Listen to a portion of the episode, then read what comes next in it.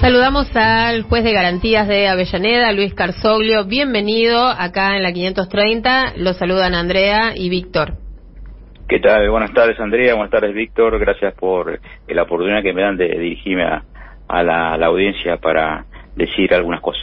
Bien, eh, bueno, eh, doctor, acá nosotros estábamos comentando lo que nos parece que es la noticia del día, tal vez de, sin duda del mes o una de las de más alto impacto, que es eh, la denuncia que hizo hoy la titular de la AFI, eh, Cristina Camaño, vinculada a esta mesa judicial que estaba funcionando eh, también, ¿no? En la provincia de Buenos Aires. Por supuesto, nos gustaría conocer su, su, su, mirada, ¿no? Su, su mirada sobre este hecho, también teniendo en cuenta, ¿verdad?, que usted había denunciado en reiteradas oportunidades amenazas, amenazas de no, ¿verdad? Amenazas de muerte, en fin, una, una situación que, que, nos, que entendimos eh, en un principio cuando lo buscamos que, que lo involucraba.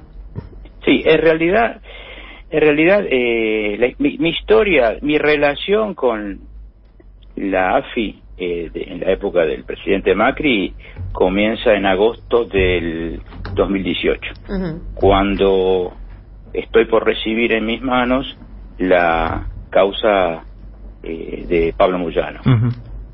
Ahí es cuando en determinado momento viene un auxiliar letrado mío, eh, Mariano Albanese, y me dice, Carsoglio, me llamó el fiscal Leguiza Capristo de Lanús, quiere hablar conmigo. Pero dice, yo no estoy muy interesado porque, digo, mira, Mariano, eh, anda a verlo porque a lo mejor es una buena oportunidad para que vos asciendas en tu trabajo.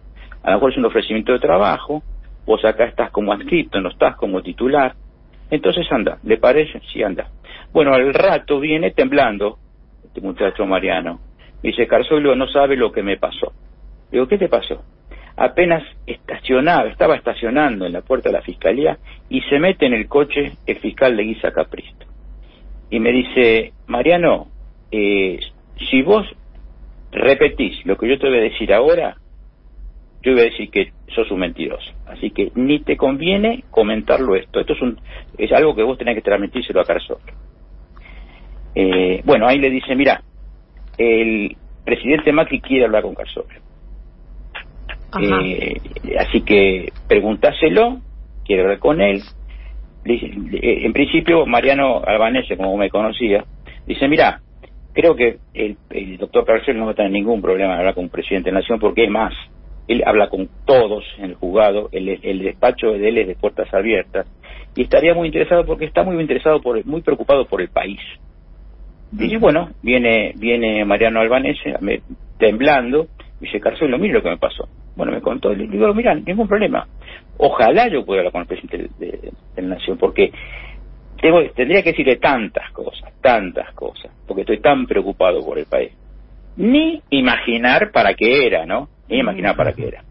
Bueno, eh, terminó el, le, contestó Mariano Albanese al fiscal Leguiza Capristo, que todavía está en funciones, y a los días me llama eh, Juan Sebastián de Estéfano, me dice Carlos, le habla al doctor de Estéfano, eh, eh, jefe de jurídicos de la AFI, querríamos tener una reunión con usted.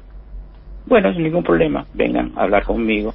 Bueno, todavía la causa de Moyano no había llegado a mis manos, pero yo estaba enterado de todos los manejos que estaban haciendo en Loma de Zamora para lograr la detención de Pablo Moyano en Loma de Zamora.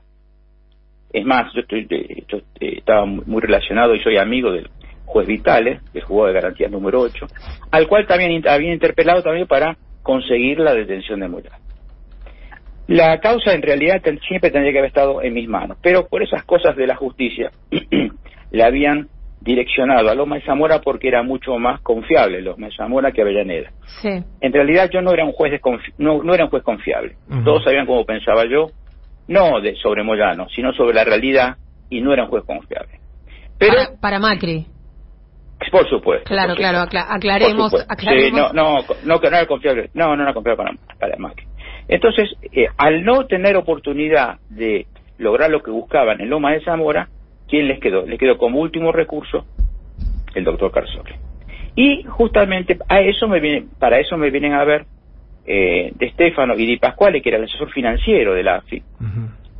eh, eh, vienen, concertamos la, la, la, cita, vienen, entran en mi despacho y me dice, doctor Carsoglio, vamos a ser breves, dice, estamos obsesionados con la detención de Pablo Moyano, respecto de la cual usted va a decidir. Mire, yo te digo, todavía no tengo la causa Moyano, sé que me, van a mandar, me la van a mandar, pero no tengo, no tengo, no la tengo conmigo. Eh, nosotros, me dice, eh, doctor Carsoglio, ¿qué es lo que quiere usted? Mm. Así, así me dice. No, yo, lo que quiero es, es, que, es que justamente el otro día me viene mi auxiliar letrado diciendo que Macri, que el presidente Macri habla conmigo, yo querría hablar con Macri, con el presidente, para transmitirle que este país solo, eh, él no va, no va, no va así como está. Bueno, no, sí, no hay ningún problema.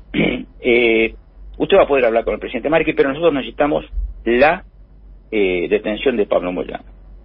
El presidente Macri nos envió, nos envió para conseguir eso. Pero le digo, miren, yo no puedo decirle a ustedes lo que puedo resolver porque no tengo la causa. Una vez que, que venga la causa, que una vez que tenga la causa y ve los elementos, eh, voy a, estudiarlo y resolver en consecuencia. Dice, eh, así que no, no hay problema que lo nos volvemos a comunicar con usted. No, no, no hay problema, no hay problema. Usted me llama y dice, a propósito, dice, usted eh, no, no, no, no vería mal que nosotros le mandemos un borrador con la, con la detención de Moyano redactada yo sabía que este, ese, ya ese borrador había estado caminando en Loma de Zamora. Ajá. Eh, no, no tengo problema. Ustedes Hacían todo el trabajo, digamos, ¿no? No, no, no, sí, sí, sí. La, ellos para facilitar la tarea claro. de la Claro, cuando, usted le, cuando usted le preguntan, ¿usted qué quiere, doctor? Eh, ¿Usted que intuía que, que, le estaban ofreciendo? Y yo creo que ellos buscaban eh, otra cosa. Pero yo creo que después que se fueron a mi despacho se habrán matado de la risa porque habrán pensado, ¿cómo este tipo lo único que pide es eh, hablar con el presidente Macri? Eh, ellos pensaban, por eso venía el asesor financiero a hablar conmigo. Claro. Bueno, Eh, entonces, eh, eh, aparte ni, se me pasó por la cabeza las cosas, porque yo eh, tuve 12 años de juez y jamás, jamás pensé en algo así, ¿no? Porque eh, el, el, ser juez es una bendición. Y ya con eso es un gran premio, un, un premio total para, para una persona, ¿no? Y entonces tiene que honrar uno la, tiene que honrar la, la investidura. Bueno, entonces eh, a las dos horas me mandan por una secretaria en sobre cerrado la, el borrador de, de la, de, de, la, de, la, detención, la, de la detención. Que inclusive el borrador que me mandan es una fotocopia que estaba corregida por el juez Vitale. Corregida. Corregida eh, porque se la dieron a leer a él y, y él puso, ahí puso él, esto no va, directamente. Bueno, entonces, bueno, es así como me, a, las, a los 10 días me vuelve a llamar Estefano, doctor, ¿necesita algo más? No, no tengo la, la, causa. Cuando tenga la causa voy a ver qué es lo que, te, qué es lo que viene con la causa y, y, y, resolveremos. Bueno, ahí termino la relación con estos dos personajes y llega la causa y bueno, evidentemente la causa no tenía ningún elemento que pudiera acreditar participación alguna de Pablo Moyano en la asociación lista que se le adjudicaba y menos como organizador. Uh -huh.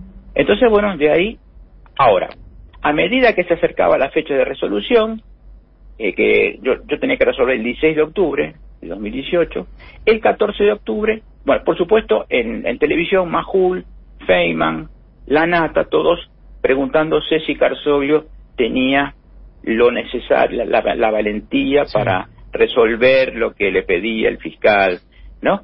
Eh, y el, el 16 de octubre, el, perdón, el 14 de octubre, aparece en La Nación un artículo en donde se me trata de defenestrar moral desde, desde, todo punto de vista, con antecedentes míos, presuntos antecedentes míos, hablando del jury este famoso que tengo ahora, eh, de las imputaciones del jury, dando por ciertas las imputaciones, porque nada de, de, tiempo condicional ni potencial, ¿eh? dando por cierto que, que inclusive el, es el, el 14 de octubre el que firma la el que firma el, el, la nota de Carabajal, del Diario Nación, con el cual tengo, la cual inicié juicio, por supuesto, en donde me dice inclusive que el, que el, el intendente de Avellaneda, Cacho Álvarez, en alguna oportunidad me había premiado con la dirección del cementerio y la dirección de tránsito de la municipalidad, totalmente falso, lo de, de la dirección de tránsito, falso totalmente. Bueno, y él dice, eso fue el, 14, el domingo 14 de octubre, y el 16 de octubre sale la misma nota, pero sin firma en Diario Clarín. El mismo día que yo tenía que resolver. A las once y media, doce, o a las once y cuarto, me llama mi señora, cuando yo estaba emprolijando ya la resolución, me llama mi señora de mi casa y me dice, eh, Luis, mira, me llamaron, me amenazaron por teléfono. Yo como le contesté, de, como le contesté en determinada forma, cortaron. Al rato me llamaron y me dice, las amenazas no son solo para vos, son para tus hijos. Y, y además le dieron a entender a ella como que estaban al tanto del problema de salud que tenía ella. Mm. Ella estaba operada de columna. En cierto, en cierto momento de la charla, de la amenaza, le dicen, mira que a vos empujándote te matamos. Mm. Así directamente, ¿no? Mm. Bueno, termina la, la termina la, las, me comentan de las amenazas. A la media hora me desaparecen los dos teléfonos celulares míos. Yo he ido al baño público del, del polo me los dejé olvidados, en dos minutos desaparecieron los, los, los teléfonos que nunca más funcionaron. Me sí, sí, sí, estaban, porque justamente ese día yo había tenido una audiencia de una audiencia de, de conciliación en donde intervenía el fiscal Escalera, que había estado presente ahí con un grupo de fiscales. Escalera es el que también instruía la causa contra Pablo Moyano, ¿no? Exactamente, exactamente. Ese mismo día tuvimos una audiencia con Escalera con el cual yo nunca tuve gran trato, ¿no? Lo conocí cuando fue la causa de la detención de Bebote Álvarez con, con, por la, extorsión a, Holland, al director técnico, pero nunca me había tenido trato. Así que me se, se, desencadenó todo esto en el mismo día que yo tenía que resolver. Y cuando resuelvo, se lleva la causa, gente del Ministerio Público Fiscal, y a los cinco minutos de llevarse la causa a Loma de Zamora para notificarle al fiscal de mi rechazo de, de lo que le había pedido, aparece en las redes ya la resolución, la parte dispositiva de la resolución. Bueno, imagínense, todos esos elementos, todos esos elementos, con más algo que pasó a la tarde también ese mismo día, porque yo había organizado un acto para festejar, para celebrar el décimo aniversario del Polo Judicial de Avellaneda Lanús. En ese acto, sorpresivamente, habiendo sido invitados todos, los fiscales del pueblo no bajaron al acto. Me dejaron prácticamente solo. Solo. Se abrieron. no aparecieron. No aparecieron. Eh, los fiscales y parte de los defensores. Bueno, todos, eh, y con más ya, yo ya tenía el periodismo afuera para, para averiguar qué es lo que había resuelto. Bueno, es ahí donde termina el acto y dije, bueno, en realidad ni lo pensé. Cuando salí al polo judicial, eh, di a conocer la resolución y después ahí sí empecé a denunciar, empecé a, transmitir todo lo que había pasado en todos esos días y a denunciar a quien tenía que denunciar, porque evidentemente habían llegado a un límite que, que, que, ya, ya, no, ya habían llegado a demasiado, a demasiado como para presionar a una persona. Y bueno, afortunadamente eh, con esa actitud eh, di el, primer paso de denunciar a esta, a esta gente eh, a, la AFI en cuanto a, a, su presión con respecto a, los jueces. Sí, Carsoglio, su caso, su caso es como el, el paradigma del lawfare, ¿no? Claramente participan los medios de comunicación, claramente participa la AFI, claramente participa el Poder Judicial, y no se agota ahí, porque acá es prácticamente esto la primera parte, porque después hay una segunda parte donde a usted le arman una causa y lo intentan destituir, en la que termina participando Julio Contegrán. No, con respecto a eso le voy a aclarar. En el 2015, a mí se me inicia un jury por presuntas irregularidades, presuntas eh, faltas en, en, mi gestión, no son no, no, son cuestiones de corrupción, presuntas ah, faltas en mi, mi, desempeño como juez. Las faltas eran del año 2010, que en ese año, yo entré en la justicia en el 2008. En el 2010 yo tuve un problema muy grave con una fiscalía del Polo, porque yo no estaba de acuerdo con algunos procedimientos, entre comillas, que utilizaba la fiscalía en su relación con la policía. A partir de ese momento, que yo nunca lo denuncié eso, lo denuncié después, en octubre de 2010 lo denuncié, pero a partir de ese momento empiezo a tener problemas con la fiscalía. Y la fiscalía prácticamente había instalado una auditoría en mi juzgado, me analizaba todas mis, resoluciones, ellos investigaban, entraban en mi juzgado eh, para averiguar, para presionar, bueno, y de ahí empieza y de ahí empieza el jury las denuncias que se hacen en contra mío a raíz de algunas de mis resoluciones, respecto de las cuales yo puedo contestar una por una. Porque eso, las resoluciones que, que, que, las resoluciones que tuve yo siempre se han ajustado a mi potestad y a mi facultad como juez. Sí, sí, son decisiones mías. Pero eso que estaba ahí, lo sacan de la galera después de un montón de años y en 2019 lo ponen arriba de la mesa de nuevo. Del 2015 al 2018 el jury estaba, eh, estaba eh, dormido. En el 2018 apenas yo eh, apenas apenas yo denuncio eh, hago esa denuncia el 16 de octubre de 2018 al mes y medio me separan de Claro. El, jury ordena separarme a instancias a instancias de eh, Contegrán. De Contegrán. Mm, claro. Ahora, eh, eh, eh, disculpe que lo, que lo interrumpa. Eh, Con respecto a, a, estos, a estas situaciones, ¿no? Donde usted claramente percibió que estaban presionándolo, ¿no? Eh, para que, totalmente, para que vaya en una dirección. ¿En algún momento le dieron alguna, alguna razón, algún argumento?